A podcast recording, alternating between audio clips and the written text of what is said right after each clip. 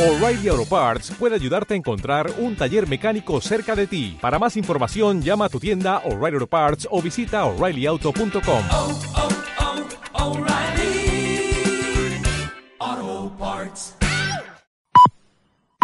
Son las dos.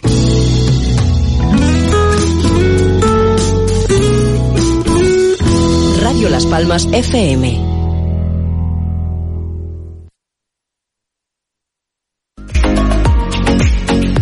¿Qué tal? Saludos, buena tarde, buen momento en esta tu sintonía amiga Radio Las Palmas. Saludos de todo el equipo de la radio, de una manera u otra estamos también contigo en estos diales.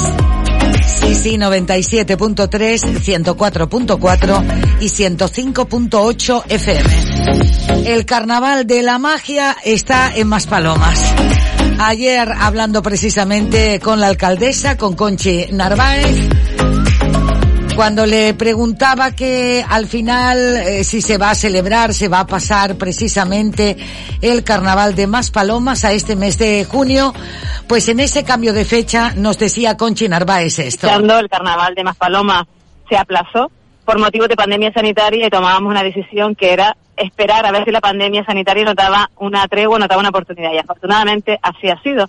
Nos daba la oportunidad. Nosotros cerrábamos en aquel momento, en febrero, teníamos reuniones con la parte empresarial para, para ver tanto las fiestas municipales o eventos importantes como el Pride de Maspalomas y las fiestas en distintos barrios de San Bartolomé de Tirajana, de la mano de tomar la decisión de en qué fecha poníamos, de la mano de la Federación de Empresarios, tanto hoteleros como extrahoteleros. Tomamos la decisión de hacerlo ahora, del 9 al 19 de junio, yo creo que fue una decisión muy acertada, valiente por esperar y nos ha salido bien. Y acertada porque es una temporada, entre comillas, un poquito más baja de ocupación y los hoteleros y extrahoteleros y el sector en sí, la economía en general, somos un municipio muy fuerte turísticamente hablando y estamos todos encantados. Primero porque tenemos carnaval, que nos encanta, al canario, y sobre todo porque genera economía, puestos de trabajo y una repercusión internacional muy fuerte. Y muy buena para, y muy buena para todo, para todo el sector. Ahí ha estado la presidenta y alcaldesa de San Bartolomé de Tirajana, Carnaval Internacional de Maspalomas, dedicado a la magia. Hemos hablado con Conchi Narváez y ponemos el punto y seguido aquí nuestro carnaval 1 de julio, Las Palmas. De Dulce María Facundo. El Ayuntamiento de Las Palmas de Gran Canaria presenta Senior Festival. Más de 18 horas de música, diversión, áreas de relax, gastronomía, terrazas, zonas de descanso y mucho más. Una gran producción para disfrutar al aire libre con los conciertos de Los Diablos, Los del Río, Bertín Osborne, El Consorcio, Los Brincos, Lucrecia, Los Sirex, Los Mustang, Elena Bianco y los mismos, Radio Topolino Orquesta, La Década Prodigiosa. Ahora te toca a ti, Senior Festival, 23 y 24 de julio, Plaza de la Música. Entradas en el corte inglés y seniorfestival.es. Llega Fisaldo. Cinco días de oportunidades con gran variedad de productos a los mejores precios. Del 8 al 12 de junio ven a Infecar y déjate sorprender en la Feria de las Oportunidades. Consigue tu entrada en fisaldo.es. Promueve Cabildo de Gran Canaria. Organiza Infecar. Taller Graciani en Melenara, Telde, chapa y pintura, cámara de pintura y primeras marcas. Mecánica rápida, frenos, amortiguadores, pastillas, baterías, escapes y faros. Preparamos y llevamos su coche a la ITV. Servicio de recogida y entrega de vehículos a domicilio. Trabajamos con todas las aseguradoras y no cerramos a mediodía. Consulte precios. Se sorprenderá. Estamos en Telde, Melenara, en la calle Tomás Alba Edison, número 8. Teléfono 928 131 170. Taller Graciani, chapa y pintura. Ahora financiamos todos nuestros servicios. En los centros auditivos audio me dejaron probar innovadores audífonos durante 30 días y luego decidí quedármelos. Por fin logro entender todas las palabras cuando me hablan. He recuperado mi calidad de vida. Vuelvo a oír bien. Audio está en Galder, en la calle Capitán Quesada 25, junto al mercado. Pida cita en el 928 55 25 10. 928 55 25 10. Audio, la solución auditiva para la vida.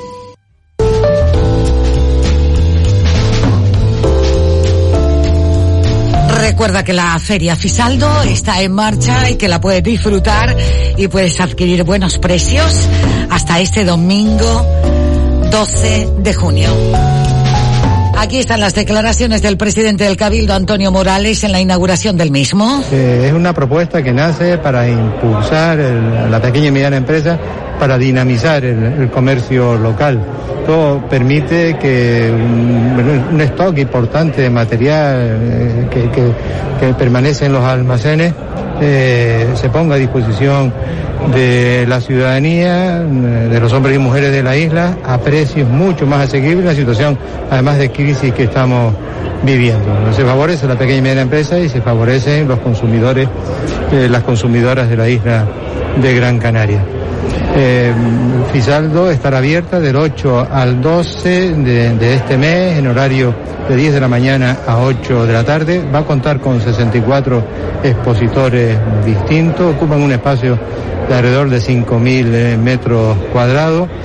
Durante todos estos días, pues se va a dinamizar también el espacio con pasarelas, con sorteos diarios también para incentivar eh, y hacer más atractivo el espacio. La inversión total de su mayor parte desde el área de desarrollo económico de la corporación de casi 200.000 euros, 197.000 euros.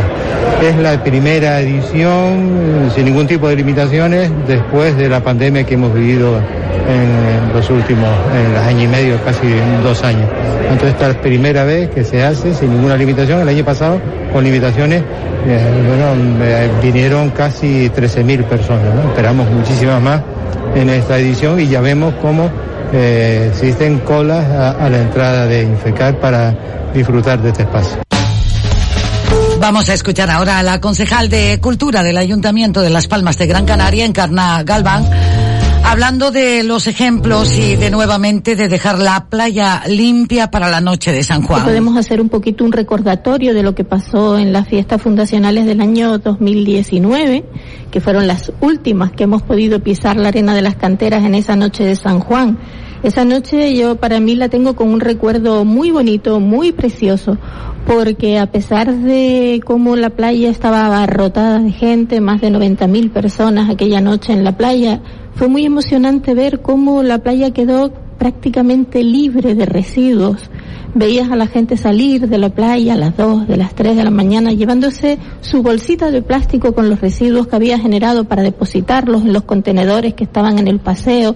Y eso yo creo que es algo que debemos aprender, ¿no? Y, no olvidarnos de lo que pasó aquella noche del 23 de junio y que este año vuelva a ser lo mismo. Vamos a disfrutar de nuestra playa, vamos a, disfrut- a disfrutar de esos baños purificadores de la noche de San Juan, pero vamos a dejar la arena como nos la encontramos, limpia. O sea, vamos a disfrutar de la noche de San Juan, vamos a disfrutar de unos fuegos artificiales que este año van a ser especiales, por supuesto. Tenemos que celebrar esos dos años anteriores que no hemos podido hacerlo. Vamos a tener dos puntos de fuegos artificiales en la playa, en la puntilla, como es tradicional en la noche de En la Universidad Fernando Pessoa Canarias encontrarás tu sueño, tu compromiso, tu potencial, tu voz, tu camino, tu dedicación, tu vocación.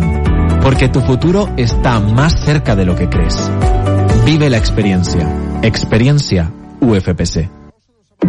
Abre los ojos y sonríe. Llega la primavera con toda su energía a Alicios. Ven y descubre los nuevos colores de esta temporada en las blusas, zapatos, complementos y todo lo que buscas para ti y toda la familia. Aprovecha y pasa el día al aire libre disfrutando en todos los sentidos con nuestros restaurantes y diversiones. Viva la primavera en Alicios. Vive Alicios. Bueno, con mucho encanto en el que vamos también para entrar en tertulia en esta, en esta mañana y en este encuentro ya. Está, si no me equivoco, estamos conectando con José Miguel Fraguela, está Vicente López Pascual, está Jesús González Tumpierres y está también Arcadio Domínguez. Jesús, saludo, buenos días, buena mañana. Muy buenos días a todos. Igualmente, Arcadio Domínguez. Saludos. Saludos, Vicente.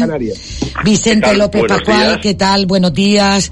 Fraguela me dice, dame un minuto, enseguida saludo a los compañeros y te saludo. Muchas gracias. Yo, la verdad es que hay tantos temas hoy, ¿eh? Entre lo local, entre lo regional, entre algunos diputados y presidentes de cabildo de alguna isla. En fin, a veces es que me pongo a cantar y pierdo los papeles. Jesús González Tumpierre, sí. Por otro lado, el tema que con el- la crisis de, de- Argelia uno se pregunta, ¿la historia eh, podrá venir toda por, por, por ese espionaje del teléfono al señor Sánchez? ¿Puede ser un fallo de, de cálculo?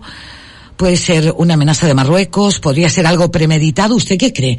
Eh, En, en este corte y en esta mesa ahora de, de tertulia, Dumpierres. Creo, creo que pudieran ser todas esas cosas que usted cita e incluso alguna más.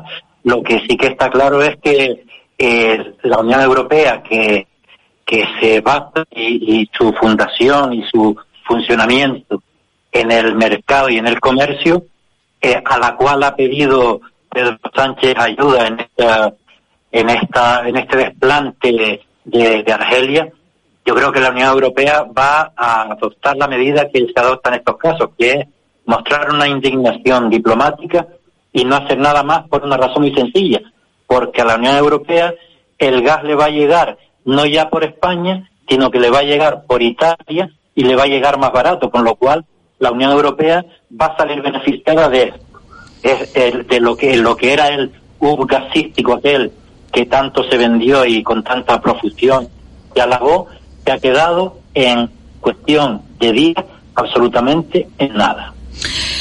Eh, señor Domínguez, Arcadio, ¿qué, qué, qué opinión ante todo esto y, estos apuntes que dejamos así en, el aire recogiendo la opinión de cada uno de ustedes? Bueno, en líneas generales eh, comparto prácticamente todo lo que ha dicho Jesús González Dupierre. Eh, él yo creo que ha centrado un poco más, digamos, la esta aproximación al análisis que se está haciendo estos días con respecto al conflicto creado por el propio gobierno español en la- el norte de África, eh, un conflicto que, que si tenemos un poco de memoria, eh, sabemos que no empezó ayer, que esto es un conflicto que ya viene prácticamente eh, desde tiempos muy, muy alejados ya. En cualquier caso, sorprende, y sorprende mucho, porque claro, el enfoque que hace Jesús, desde mi punto de vista, es más de carácter económico. Eh, y de carácter práctico también puede ser, no lo sé, en la línea un poco de, de lo que la Unión Europea y, y España dentro de la Unión Europea significa eh, las relaciones comerciales y de, y de, los, de esas, digamos, necesidades mm, principales o esenciales para mantener el determinado sistema de vida. Y, se olvida de otras cuestiones, o, por lo menos que tampoco hay tiempo para entrar en todos los detalles. Hay otras cuestiones que además de las económicas, también tienen un peso, un peso eh, eh, fundamental. Y es el, eh, digamos, la, eh, si hasta ahora tú tenías unas muy buenas relaciones con Argelia, no de ahora, sino de siempre, eh, un país también con el que se ha colaborado y mucho en lo económico, eh, con respecto al tema del gas y con respecto a otros temas de carácter también político. No se entiende mucho que mm, se tomen decisiones desde la Moncloa de forma unilateral, que por cierto, todos los que estamos aquí ahora en la tertulia sabemos que esa decisión no es aceptada por ningún grupo político de los que están representados en el Congreso de los Diputados, que hay una mayoría amplísima en contra de esa posición, que solo sabemos que hay, que el grupo socialista es, es el que está apoyando. Y también yo diría, de cierta manera, sido un poco forzado a su secretario general y presidente de- del gobierno español, pero que tanto sus socios de gobierno, los socios de la investidura, como todos los partidos de la oposición, y no de manera gratuita ni fácil, sino no entienden, no, no comprenden, yo tampoco lo entiendo ni, lo- ni comprendo ese viraje. De pronto eh, no me hablo con Marruecos, de pronto ahora vamos a compartir el desayuno eh, al finalizar el Ramadán, de pronto mm, le escribo una carta y le digo que a partir de aquí ahora vamos a ser amiguitos para toda la vida y lo que necesite Mohamed, que estamos aquí contigo y, si quieres mm, anexionarte por el Sahara, pues te lo anex. Es que no puede ser, o sea, de un plumazo, es un como, como muy imprudente, ¿verdad? Eh, temerario, también mm, tomar decisiones de esa naturaleza sin antes haber eh, un cálculo con la eh, comunidad internacional, con la, también con Argelia. Ojo, que en el tema de la administración del Sáhara Occidental, desde la época en que dejó de ser colonia española, pues están implicados Marruecos, Argelia, Mauritania, España y, la comunidad internacional europea también. O sea que no es un tema de mm, decisiones unilaterales. Como resulta que hay una gran confusión con respecto a este asunto y algunos quieren entender que ese gesto eh, personal eh, de Sánchez es porque era bueno eh, para España y para, y para la comunidad europea y para atajar la migración, mm, bueno, ese es uno de los planteamientos, mm, pero es insuficiente, insuficiente y además no se puede cuando estás al frente de un país que eh, tan importante como lo es España o cualquier país. No se pueden tomar decisiones tan, eh, digamos, eh, personales, que eso pertenece a otro tipo de régimen político. ¿eh? Ahí lo dejo. Ahí lo dejas, eh, Vicente López Pascual. Sí, vamos a ver, yo voy a ir un poco más, eh, de manera más sintetizada y un resumen histórico. Es decir, todo iba bien, España siempre había mantenido una posición neutral en el conflicto, en el contencioso entre Argelia y Marruecos, que eh, son dos potencias que llevan enfrentadas desde la independencia de Argelia. Ya empezaron los conflictos en aquella época, eh, en el que los argelinos entraban en, en Marruecos y los marroquíes entraban en Argelia, y luego eso se vino, eh, me- eh, se incrementó muchísimo más cuando España abandona la provincia que no colonia eh, del Sáhara Occidental. Bien, todo eso había ido bien, eh, se había mantenido una situación de neutralidad hasta que el gobierno español, con buen criterio, eh, permite la entrada en España de manera subrepticia del líder del Frente Polisario, Brahim Gali. ¿eh? Eh, cosa que hizo, bueno, pues porque podía hacerlo. Un gobierno puede permitir la entrada en su territorio a quien le dé la gana, con independencia de que esté o no esté buscado. Bueno, eh, que luego se ha, result- ha resultado que en lo de Brahim Gali era, era, era humo, ¿no? Las acusaciones en la Audiencia Nacional. Bien, curan a Brahim Gali, pero ah, es que resulta eh, que los marroquíes no son estúpidos, tienen una red estupenda de agentes y oficiales de la Dirección General de Estudios y Documentación y de la Dirección de Vigilancia del Territorio en los consulados, en la embajada y dentro de los centros de la seguridad española. Bueno, y se enteraron y se enteraron, además de los colaboradores e infiltrados que tienen en las organizaciones de extrema izquierda y en el mismo Frente Polisario aquí, y se enteraron que Brahim Gali estaba en Logroño, y se enteraron que llegó por Zaragoza, y se enteraron, bueno, y armaron un escándalo, y armaron un escándalo terrible, eh, una retirada de la embajadora que dijo cosas que no venían a cuento, y aquello se emponzoñó muchísimo. Bien, eh, el señor, el presidente Brahim Gali regresa a Argel, fue recibido con todos los honores por el alto mando del ejército de, de, de- de- de Ar- de Argelia, ahí es nada, no fue a verle un general cualquiera, fue el alto mando en pleno, se hicieron una foto avanzando por los pasillos del hospital militar de Argel a saludar a su camarada Brahim Gali, bien hecho. Muy bien, y entonces eso eh, todavía cabreó más al gobierno marroquí. ¿Qué hizo el presidente Sánchez por su cuenta? Bueno, pues enviarles una carta eh, por su cuenta, que por cierto, en los mismos términos eh, que, hizo el presidente Donald Trump con Marruecos, de reconocer lo del Sáhara. Hay que ver la vida, las vueltas que da. Pero claro, esa carta enviada eh, sin pasar por el Parlamento, sin, con- sin contar con el líder de la oposición, pues levantó todo tipo, todo tipo de salpullidos en el otro frente, el frente argelino. Y los argelinos no son tampoco ningunos estúpidos y los argelinos han comenzado a vengarse. Y en política la venganza es legítima y empezaron dando dando muestras. Primero retiran los embajadores y así y así eh, poco a poco sabiendo que tienen en sus manos muchas cosas como es el gas, el petróleo, una parte del control del, del Mediterráneo, montones de empresas españolas que están, que están en Argelia y hasta que hemos llegado a esta situación que el, el- gobierno del Frente de Liberación Nacional de Argelia, pues mire usted, como decía ayer un Twitter, a lo mejor va a ser el FLN el que va a liberar a España de Pedro Sánchez. Pues menuda contradicción.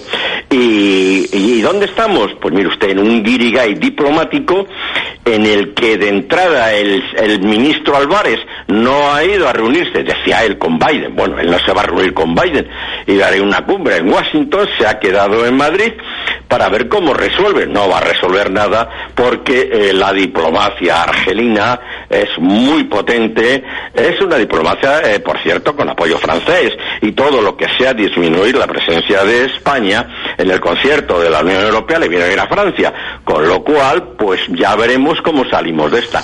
¿Qué ha sido del Pegasus? Bueno, eso, eso, eso no se sabe, porque eso va por otro camino, pero lo que tenemos delante es un escenario un escenario eh, pues muy muy malo para España eh, fatal para España en el que hombre de entrada hay unos hay unos a- unos beneficiados hay unos hay unos unos vencedores internos que bueno vamos a ver la posición que van que están tomando los partidos pro argelinos de España que los hay Vamos con, sí, vamos con José Miguel Fraguela, también ya incorporado con nosotros. Eh, Fraguela, saludos.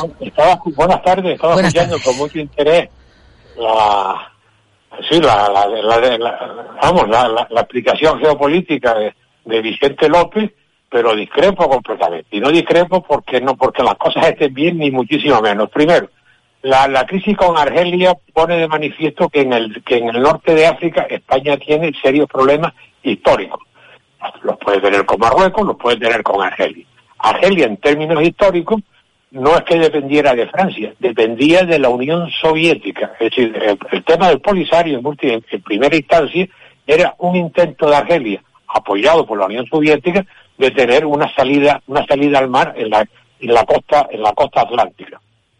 Y simultáneamente está claro la posición de, de Marruecos desde 1975, cuando hablamos de los líos que ha organizado España. No los empezó a organizar ayer, ni antes de ayer, ni, ni siquiera antes, sino en el 1975 o antes. Y ya que estamos hablando del asunto, recuerdo, porque creo que lo he dicho en alguna ocasión, que España en 1975, de manera contraria a su estructura constitucional de la época, que era el fuero de los españoles, pues regaló pues, una provincia española, con toda la irresponsabilidad que significaba eso. A partir de ahí, España ha dado tumbos, después de este error jurídico y político de máxima, incluso militar, de máxima, de máxima exponencia, España ha ido dando tumbos paulatinamente. Solo en la época del gobierno de Felipe González se mantuvieron relaciones suficientemente equili- equilibradas y en el ámbito de la política internacional no hay amigos, solamente intereses, donde Felipe González dirigía la política con Marruecos y Alfonso Guerra dirigía la política con Argelia. Hay que recordar que, que los tratados, es decir, el, el tratado de comercio, el tratado de gas de España con Argelia, ese tratado comercial fue impulsado, dirigido, coordinado por Alfonso Guerra y, y, junto a Alfonso Guerra, Jaime Ballesteros, que fue vicesecretario general del Partido Comunista con Santiago Garrido. Hechas las cosas, dichas las cosas de esta manera, las cosas han evolucionado bastante mal. En los países africanos se han acostumbrado a mandar inmigración, eh, inmigración no ilegal, yo no lo califico de esa manera, pero sí una inmigración con riesgo de muerte de muchísimas personas en el mar hacia, hacia Canarias, como elemento de presión diplomática, lo cual es una auténtica abjuración. Simultáneamente, los servicios de inteligencia española y los de inteligencia, lo pongo entre comillas en muchas ocasiones, en el norte de África no, no, se, no, no, no se sabe lo que han hecho. Y en descargo de ellos solo se puede decir que no han tenido todo el apoyo económico y de reestructuración que tenían que haber tenido por parte de los distintos gobiernos españoles. A partir de ahí, decir al día de hoy que la situación es buena es un error. Pero al mismo tiempo, afortunadamente, España está en la Unión Europea, las relaciones de España con Francia son muy buenas dentro de la Unión Europea, está claro que compiten, que compiten en otros mercados. No es cierto, no es cierto, aquí se pone una discrepancia importante, que la relación de, de- España con Argelia sea mejor en términos generales que la que ha tenido Francia con Argelia, que tuvieron una guerra de liberación, y, que eso todavía cu- cuesta, se tiene en bastantes circunstancias, y creo que hay que tener muchísima serenidad y en los momentos críticos hay que tener apoyo a, apoyo a la dirección del Estado. Y decir eh, cuestiones como que puede ser el frente, el Felipe Argelino, el, el Frente de Liberación Argelino, quien pueda resolver eh, eh, la- las elecciones en España quitando a Pedro, a Pedro Sánchez, me parece una magnífica butada que yo, que yo felicito, pero no pasa de una butada y de una ocurrencia propia para una tertulia. Eh, ¿Podría, eh, podría, por ejemplo, en política que se complique esta situación, eh, la economía? ¿Se podría complicar la economía? Eh, siempre se ha dicho que hay que tener buenas relaciones. Tiene- Perdón. Los mercados, los- el mercado argelino para España no es importante, eso es lo que hay que decir. Sí es importante el gas que ha llegado a España desde Argelia, por supuesto. Eh, y podría, eh, podría dentro de esta política internacional, eh, en esta falta de buenas relaciones diplomáticas, siempre se dice que con tu vecino más próximo hay que tener buenas relaciones, eh, Dumpierres. Yo no me voy a remontar para explicar esto a la guerra del RIF eh, con Marruecos en 1921 porque ya algún compañero de tertulia casi ha llegado hasta allí. Eh, me parece que lo que yo creo que lo que le interesa a nuestros oyentes es qué es lo que está ocurriendo, qué va a ocurrir y cómo le repercute en su vida cotidiana. Su vida cotidiana, en este caso, en su bolsillo. La realidad que se impone sobre cualquier otra circunstancia es que, aparte de la inflación que ya tenemos en el mes de, de mayo de un 8,7%, es decir, que lo que antes se compraba con 100 euros hoy cuesta mucho más, de cómo está el precio de los combustibles y de cómo está la vida en general, la de la compra, la realidad es que 7 mil millones de comercio que había con Argelia están perdiendo. La realidad es que el gas que llegaba a España de Argelia, mucho más barato que el que se compra a Estados Unidos o a otros países, va a dejar, si no ha dejado ya, de llegar. La realidad es que España, y no es en época ni en el año, ni en la guerra del RIF del 21, ni en el 75, ni con Felipe González, la realidad es que al día de hoy, con el presidente Sánchez, España se ha, se ha labrado una compleja relación en el norte de África con Argelia.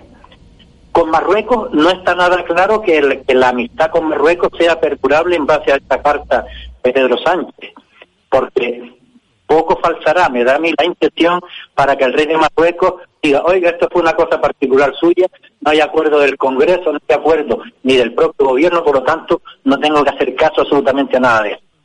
De hecho, ya está, creo que ya está ocurriendo con la reticencia a establecer las fronteras en Ceuta y Melilla.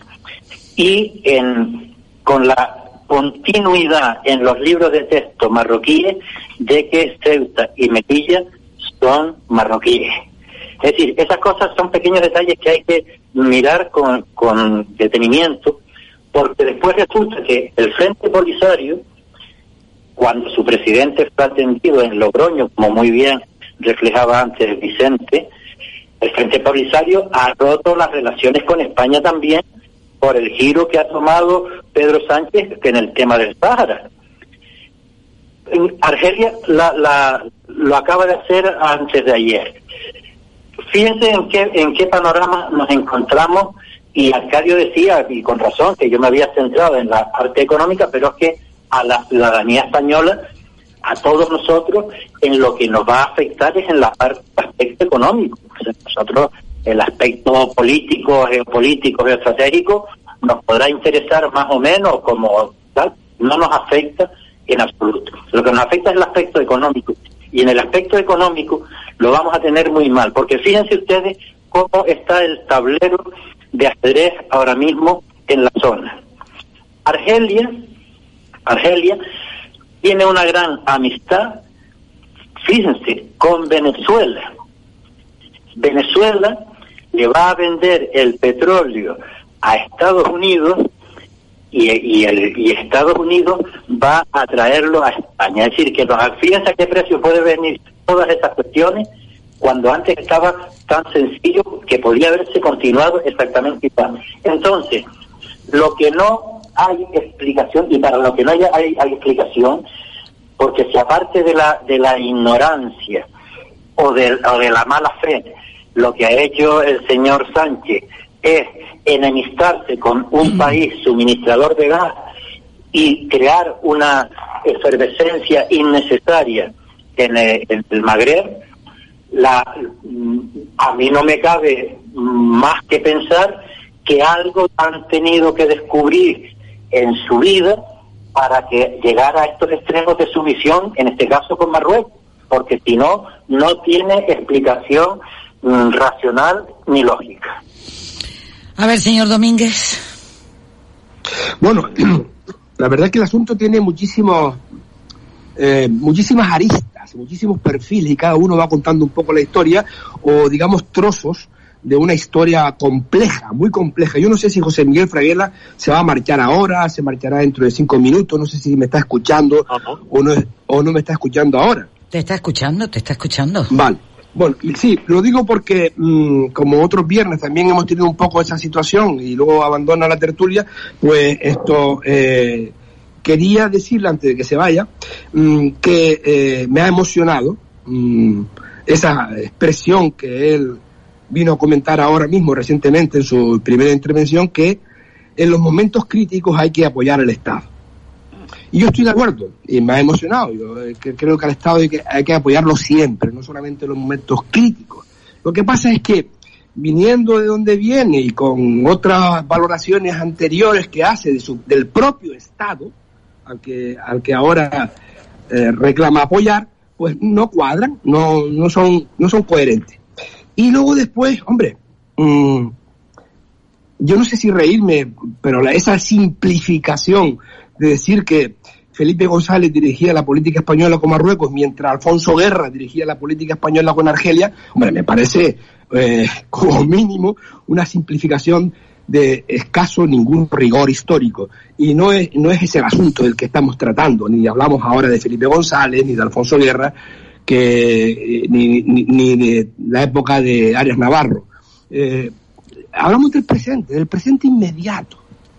Y hay que reconocer que el gobierno de España, en concreto, el presidente del gobierno español, que, que para hablar con, con, propiedad, en los últimos meses nos ha metido en una especie de locura eh, por, por sus fallos de cálculo, dice hoy el país, mm, con Argelia o mm, también con Marruecos, porque recuerden que el primer presidente de todos estos 40 años de la, del régimen democrático español, que no quiso eh, seguir la tradición, que era ya una, digamos, una tradición de la casa, y era visitar en primer lugar, tan pronto tú tomas posesión del cargo, a tu, a tu vecino al sur, que es Marruecos, pues mm, eh, nadie sabe todavía por qué, mm, Pedro Sánchez no lo hizo. Y después está claro que había una distancia, una especie de, eh, alejamiento del vecino marroquí. Eh, y eso, pues, como pasa con todas las cosas de la simpatía y las antipatías, algunos lo aplauden y otros pues no lo entienden. El caso es que cuando uno llega a la presidencia de un gobierno, uno tiene que gobernar para todos los españoles y además con amplias miras, no con las miras cortas ni tampoco con esa idea de pasar a la historia haciendo estos movimientos audaces, ¿no? El caso es que para mm, ahora llevarse bien con Marruecos, que se venía llevando mal, pues ahora resulta que mm, ignoro eh, a Argelia. Es, es, es, es, absurdo, es que no tiene sentido. Es como si yo ahora, para llevarme bien con José Miguel Fraguela, rompo con Jesús González Dumpierre. Mm, es que no tiene sentido. Es una cosa absurda. Parece, parece más política infantil. Y me da mucha pena decir esto, pero es que en estos instantes lo que, con, lo, lo, que conviene, lo que yo creo que lo que, lo que nos con, eh, conviene a todos eh, es hablar, eh, digamos, con, eh, con el presente y decir, ¿se está haciendo mal? ¿No se está haciendo mal? ¿Qué solución tiene este asunto? ¿Por qué se crea este problema? Hay tantas conjeturas y tantas dudas, tantos interrogantes con respecto al extraño giro, el quiebro que hizo Sánchez en el, eh, a- a- al, bueno, al presentarse allí eh, eh, con Mohamed mandarle una carta rarísima, misteriosa, que nadie ha entendido todavía muy bien, una carta extraña, que la conocemos porque fue, el, fue Marruecos el que la publica, ¿no? Mm, no, no se comprende. Y no se comprende hasta el extremo de que no hay ni un solo partido político en España que, eh, que acepte ese giro o que eh, no para de pedirle explicaciones al presidente y el presidente no da explicaciones. Entonces ya empiezan todas las todas las conjeturas, ¿verdad? Eh, que no las voy aquí a nombrar porque ya es un poco pesado. Que si el móvil, que si el espionaje, que si, eh, qué sé yo, tantas cosas que se están diciendo. El caso es que Sánchez en todo este tiempo, mm, pues, eh, sigue sin explicar, no le explica a nadie y está obligado, tiene la obligación de explicar. Y si no puede con este asunto, que dé un paso a un lado, pero nos está complicando muchísimo la vida. Y, termino, termino rápidamente por el tema de Jesús que hablaba ahora, eh, que bueno, que él, él estaba más bien pensando en el aspecto económico y eso está bien, eh, que es importante, yo creo que el bolsillo, todo ese tipo de cosas, etcétera, etcétera, etcétera. Y seguramente que la mayoría de los españoles pensarán así, pero Canarias, las Islas Canarias están en, eh, ahí pegadas. Estamos, eh, somos geográficamente africanos, es muy claro. Y entonces el aspecto político tiene un- una categoría eh, grandísima para los canarios. Y, y estamos ahí un poco preocupados y aquí mm, nadie sabe muy bien eh, en qué va a derivar todo esto. A mí no me gusta nada. Y reclamo al presidente del gobierno, aunque sea eh, modestamente y con todos los respetos, una explicación clara de por qué da esos bandazos y a dónde nos quiere llevar. Eso me parece que es lo que tenemos que respondernos. Muy bien, Fraguela, José Miguel. Bueno, pues, verdad, las posiciones están razonablemente bien fijadas. Es decir, yo no pretendía hablar de personas concretas, ni muchísimo menos. Yo pretendo decir que en el norte de África, históricamente, España tiene un problema y que se ha exacerbado no por la guerra del RIS, que también juega un papel en el constructo emocional de la, de la estructura militar española. Es decir, eh, cuando se habla con los altos cargos españoles, de coroneles hacia arriba, se habla de la guerra del RIF, a los que tienen pelo se le engrifa. Es decir, porque allí se cometieron, el ejército español ahí no puede estar nada orgulloso, no de, no del, no del, no de lo que no de lo que sucedió desde el punto de vista tal, sino de cómo el, el Estado Mayor de la época planificó las operaciones con los errores, con los errores inherentes que se cometieron. Y eso crea un problema emocional dentro de la estructura, dentro de la estructura militar española. Incluso, pues eh, Franco construyó su estructura emocional militar, pues en, eh, en el ámbito, en el ámbito marroquí saharaui, para entenderlo. Y a partir, y a partir de ahí, y a partir de ahí, es decir, en el presente, está claro que España tiene serios problemas en la relación, en la relación con el norte de África, porque Argelia y Marruecos juegan a ser potencias dominantes en la zona. Eh, Argelia ha per- perdido peso en un momento determinado, pero ahora en el, el alineamiento con Rusia juega también un papel de, pri- de primaria instancia. Es de los países que están apoyando permanentemente la posición rusa en la esfera, en la esfera internacional. Y al mismo tiempo, la, la situación de España con Marruecos, yo no quiero reiterarme, pero tiene eh, absolutas dejaciones, como en el año 1975, permitir que la Marcha Verde hiciera lo que hizo, estando una semana antes, estando prácticamente una semana antes y diciendo lo contrario, el jefe de Estado en funciones de aquella época en España, que por cierto, después fue rey y más tarde rey emérito. A partir de ahí, las circunstancias son extremadamente difíciles. Probablemente haya habido errores de cálculo en la política española, pero esos errores de cálculo que se imputan siempre a, a la parte alta de la, a la parte alta de la, de la pirámide de dirección, también tiene mucho que ver con errores de información que haya pasado el servicio diplomático, que haya pasado el Centro Nacional de Inteligencia y que haya pasado también, pues la, pues vamos, el, el, el servicio correspondiente dentro de la estructura militar española, aceptando que siempre la responsabilidad en el proceso y en la toma de decisiones es de la cúspide de la pirámide. Y en este caso hay que señalar pues al presidente del gobierno y al ministro de Exteriores como los principales como los principales eh, responsables de la situación eh, derive en lo que derive y al mismo tiempo eh, hay que recordar que la última que la, que la última remodelación del gobierno español sirvió en bandeja a la política de disuasión o del presunto buen entendimiento con Marruecos la cabeza de una ministra, lo cual siempre es un principio de debilidad. Cuestión distinta hubiese sido cambiarlo, cambiarla de cartera dentro del gobierno, que son circunstancias, circunstancias más intermedias. Pero volviendo a lo que, a- a- en, lo, en lo- que estamos, la ruptura con, con Argelia, primero, no es definitiva. Segundo, los acuerdos, los tratados comerciales de momento, de momento no están afectados. Sí es cierto que el gobierno argelino ha mandado paralizar las transacciones económicas, pero no el tráfico económico. Se puede, hay, habrá cosas que, habrá circunstancias que, que serán diferidas en el cobro. Hoy está el ministro español, eh, eh, vamos, en, las comunidades europeas, en la Comisión Europea, hablando del tema y planteando la defensa de la posición española, y tal como está obligado y está previsto en el Tratado de Anexión de, la- de los países de la Unión Europea. Y a partir de ahí, serenidad, tranquilidad, aceptar que la geopolítica es muy difícil, que no hay amistades, sino solamente intereses, los intereses de un Estado no suelen ser perennes en una, en una determinada posición concreta, y no se tienen no se tienen aliados, sino ni no se tienen amigos, sino solamente aliados que defendemos, que se defienden no se defienden simultáneamente los intereses. Y la circunstancia es difícil, que va a poner a prueba la capacidad de dirección de- del Estado español a través de su gobierno, por supuesto que es indiscutible. Vamos a ver cómo deriva, vamos a ver cómo deriva el asunto y ya haremos una reflexión en función de la información que nos haya, que nos vaya llegando. Vicente López Pascual.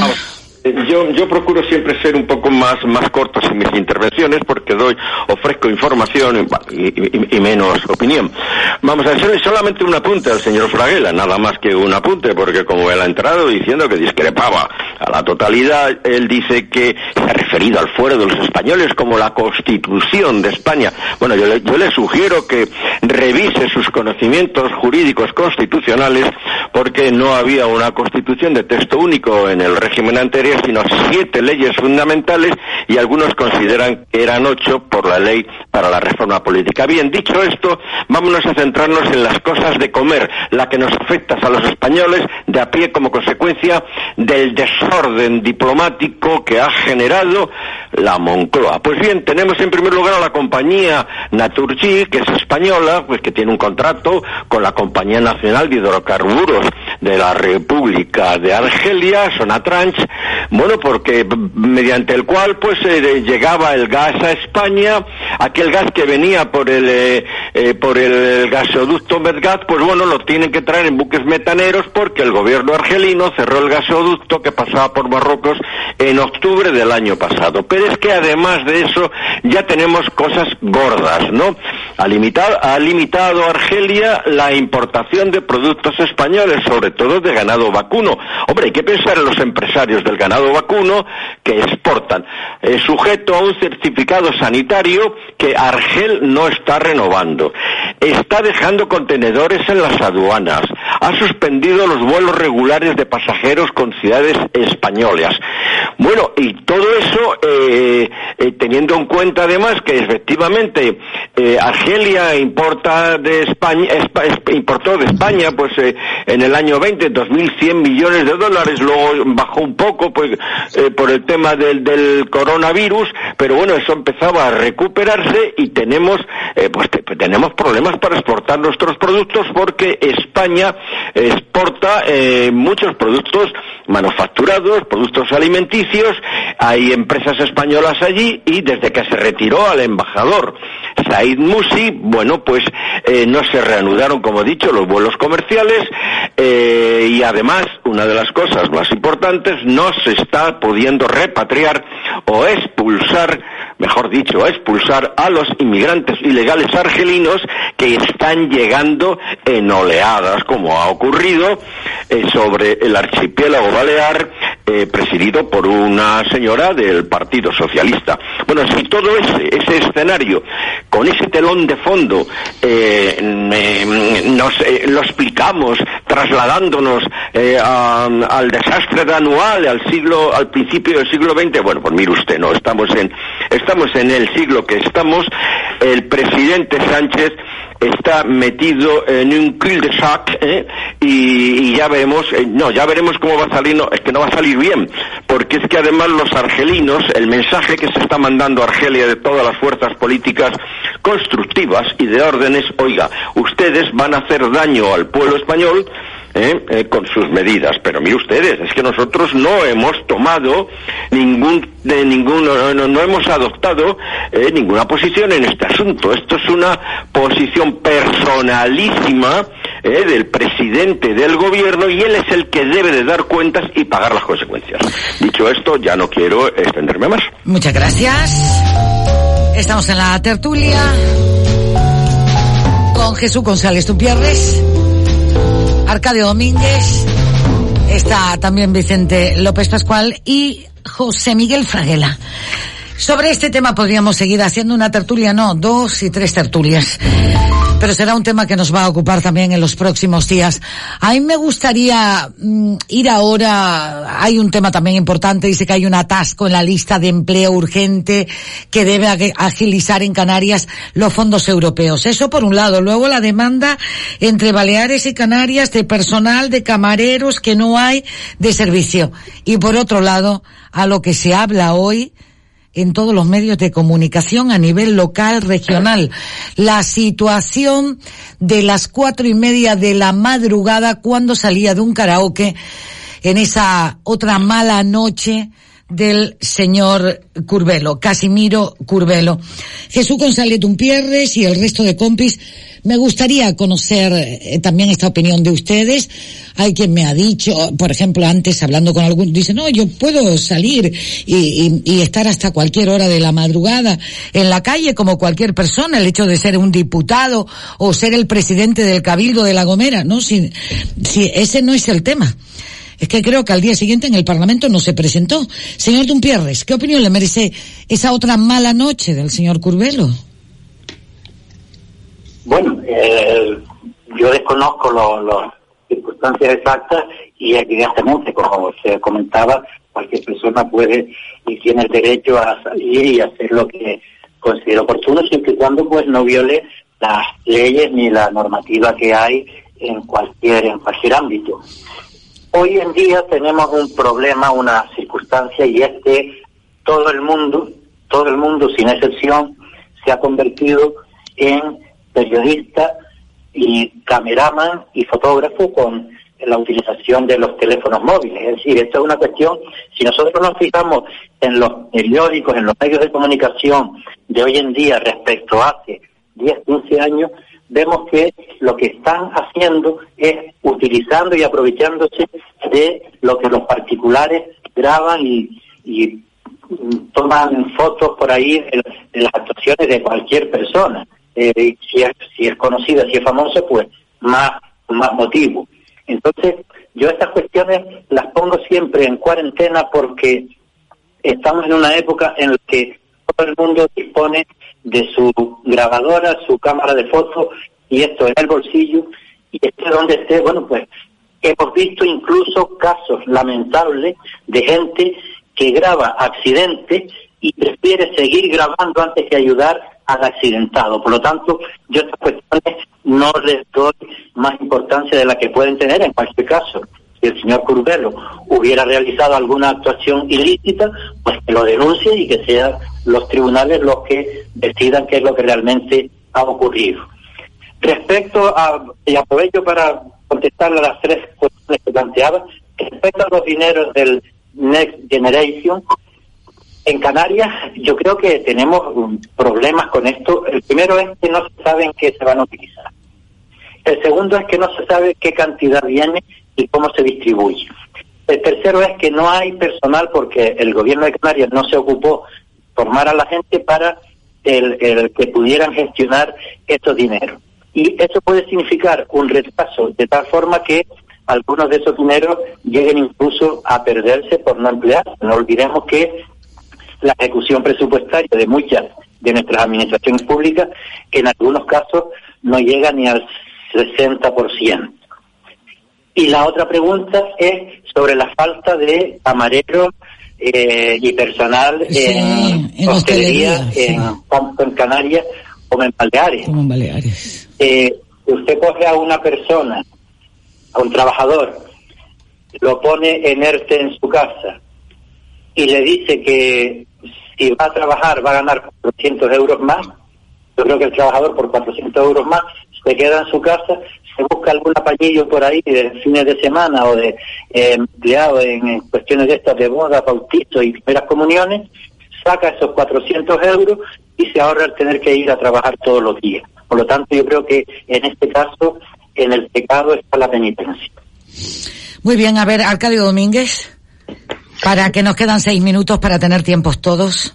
Sí, yo aquí sí que voy a ser eh, muy breve, porque en realidad, mira, con respecto al tema de Casimiro, que ya, según parece, es reincidente, pues tampoco tengo una opinión, eso ya está en el, en el estilo de vida de cada cual, ¿no? Yo creo que efectivamente pudiéramos desear eh, que otro tipo de comportamiento de una persona que representa pues a una isla en este caso, incluso a la región, al archipiélago también por su condición de político, pero bueno, y esos son otros son otros líos, ¿no? Otras cuestiones que muchas veces, por cierto, dicho sea de paso, se le dedica demasiado tiempo a estos temas que no dejan de ser una desafortunada crónica, eh, algunos le llaman una mala noche, pero puede ser también muchas malas noches. Pero bueno, eso es, insisto que es un asunto que eh, tomo distancia. Lo que sí es verdad es el tema de la economía, el asunto ahora mismo, eh, no quiero extenderme mucho, pero eh, estamos viviendo un momento, eh, bueno, importante desde el punto de vista de la del el aumento creciente y aquí se nota en el sur especialmente del turismo y hay muchas empresas que ya cayeron irremisiblemente y que no van a volverse a levantar y hay otros nuevos negocios que están naciendo eh, al amparo de los buenos datos de las reservas y de la llegada de turistas y del digamos de la eh, el, el ambiente positivo que se respira eh, con respecto a la recuperación de esa de esos visitantes que es economía claro.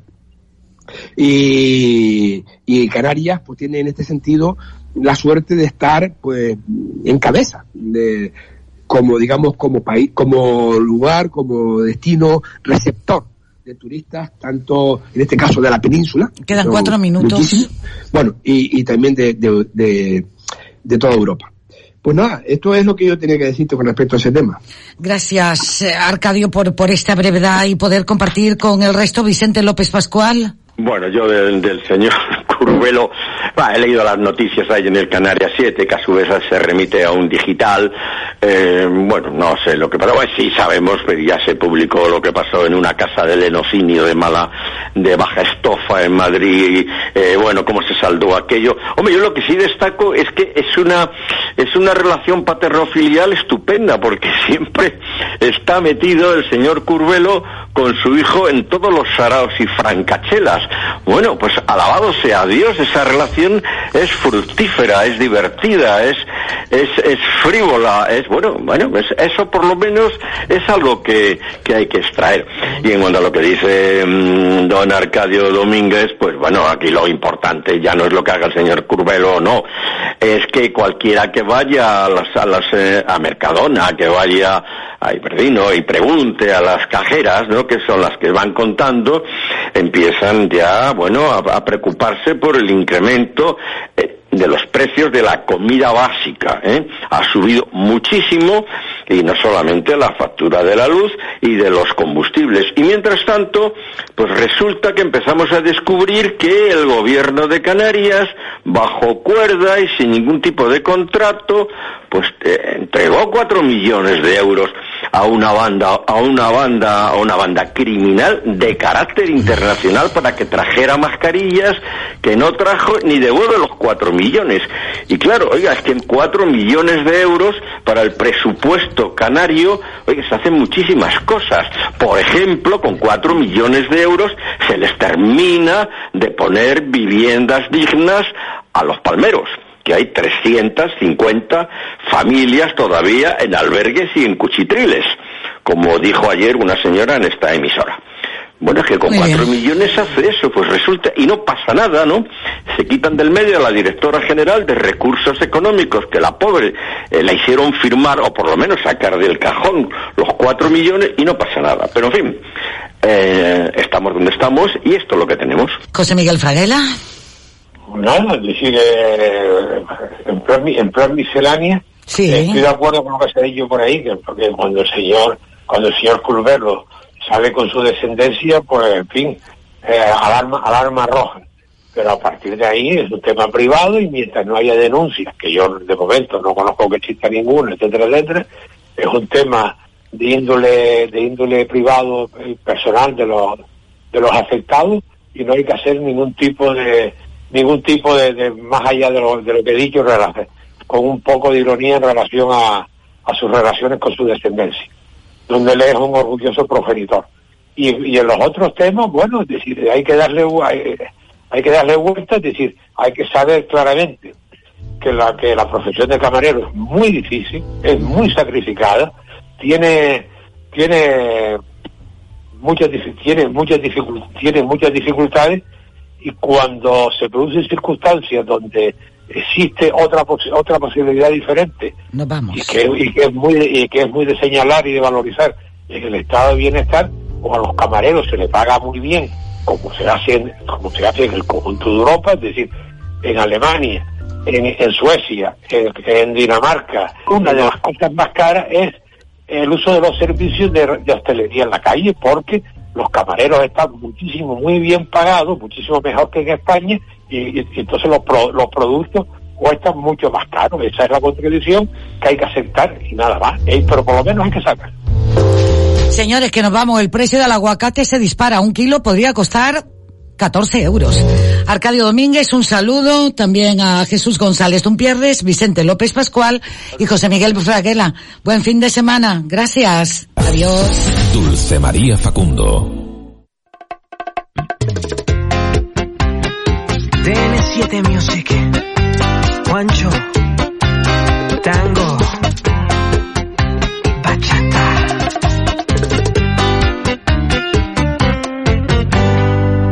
Yo adivino el parpadeo de las luces que a lo lejos van marcando mi retorno. Son las mismas que alumbraron con sus pálidos reflejos hondas horas de dolor. Y aunque no quise el regreso, siempre se vuelve al primer amor. La quieta calle donde el eco dijo, tuya es su vida, tuyo es su querer. Bajo el burlón mirar de las estrellas que con su indiferencia hoy me ven volver. Volver frente marchita, las nieves del tiempo platearon mi sien. Sentir que es un soplo la vida, que 20 años no es nada, febril la mirada, errante en las sombras te busca y te nombra. Vivir con el alma aferrada a un dulce recuerdo que lloro otra vez.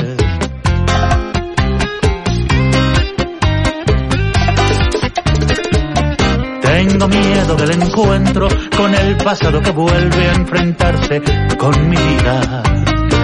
Tengo miedo de las noches que pobladas de recuerdos encadenan mi soñar.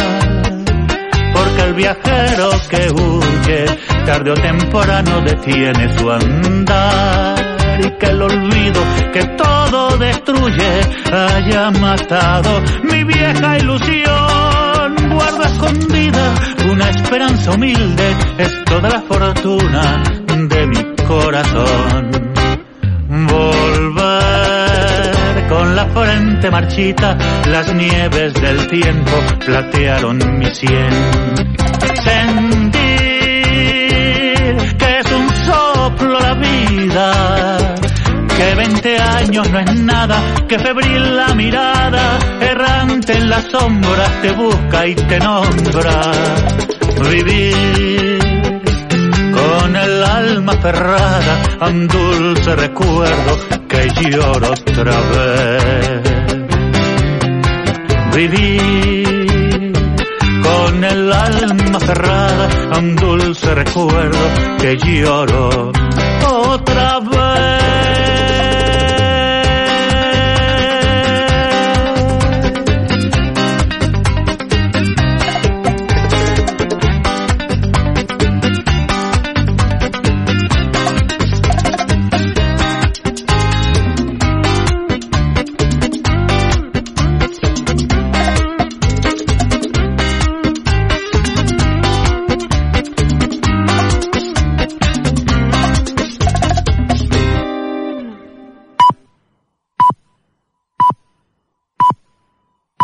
más potencia tu primavera con The Home Depot.